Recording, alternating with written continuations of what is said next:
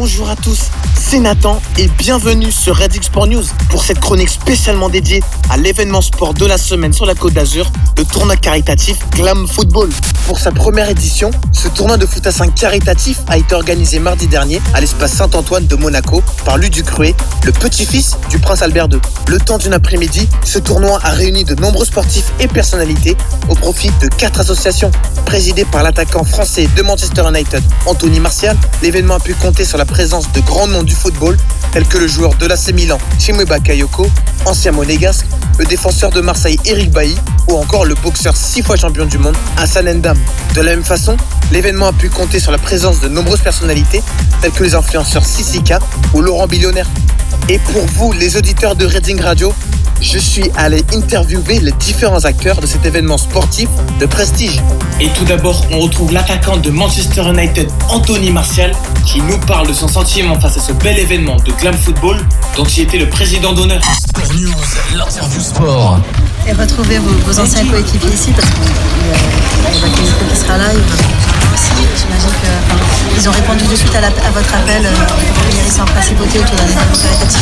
Bah, c'est sûr, ça faisait longtemps que, que je ne les avais pas vus et voilà, de, les voir ici aussi pour l'association, c'est encore mieux, donc je suis très content. Voilà, on a vu toute la joie d'Anthony Martial, le petit prince de Monaco, qui était de retour dans sa principauté. Et désormais, autour de Louis Ducruet, le neveu du prince Albert II de Monaco et l'organisateur de ce tournoi caritatif Glam Football, de venir à notre micro. Sport News, l'interview sport. Donc euh, on a saisi l'opportunité d'organiser ça en fin de saison euh, quand les joueurs euh, pouvaient se libérer au début de leurs vacances.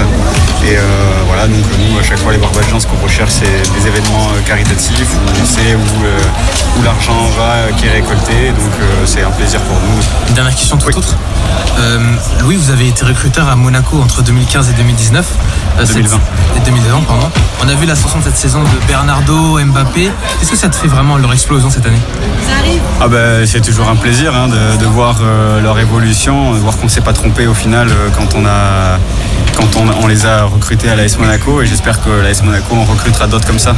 Et on retrouve enfin l'un des espoirs de la boxe monégasque et française, Hugo Mikalev, qui en est à 4 victoires pour 0 défaite chez les professionnels et qui évoque avec nous la situation contrastée de la boxe en France. Sport News, l'interview sport.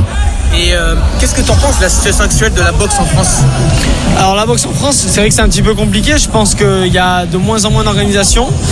Euh, il y a eu un gros creux, je pense, à un moment, un grand vide. Là, ça commence un petit peu à reprendre. Mais pour moi, ça reste toujours compliqué. Je pense qu'on a beaucoup à apprendre. Enfin, la France a beaucoup à apprendre des États-Unis, je pense, pour les organisations.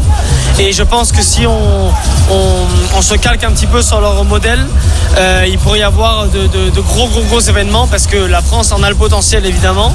Il manque juste, je pense, euh, ce, petit, ce petit étincelle derrière qu'il faut copier chez les Américains pour moi. Justement, en parlant des Américains, est-ce que le combat de Davis Gersey a redonné espoir en la boxe? Ouais, bah, alors, bah, après, euh, la boxe aux États-Unis, elle a jamais été éteinte. Elle est même à son plus haut en ce moment, euh, même vis-à-vis des influenceurs qui se mettent à boxer, etc. Donc ça fait beaucoup de, de rem- ouais, de visibilité. Donc elle a jamais été morte là-bas, mais en tout cas, moi j'ai adoré ce combat. J'ai regardé en direct et, euh, et, et euh, Davis c'est toujours impressionnant. Garcia aussi, mais bon, voilà. Vous avez donc pu entendre différentes figures du sport qui ont participé à ce tournoi caritatif Glam Football. Et sur ce, c'est déjà la fin de votre chronique Reading Sport News. Bonne journée à toutes et à tous sur Reading Radio et bonnes vacances à tous. Radio, Sport News avec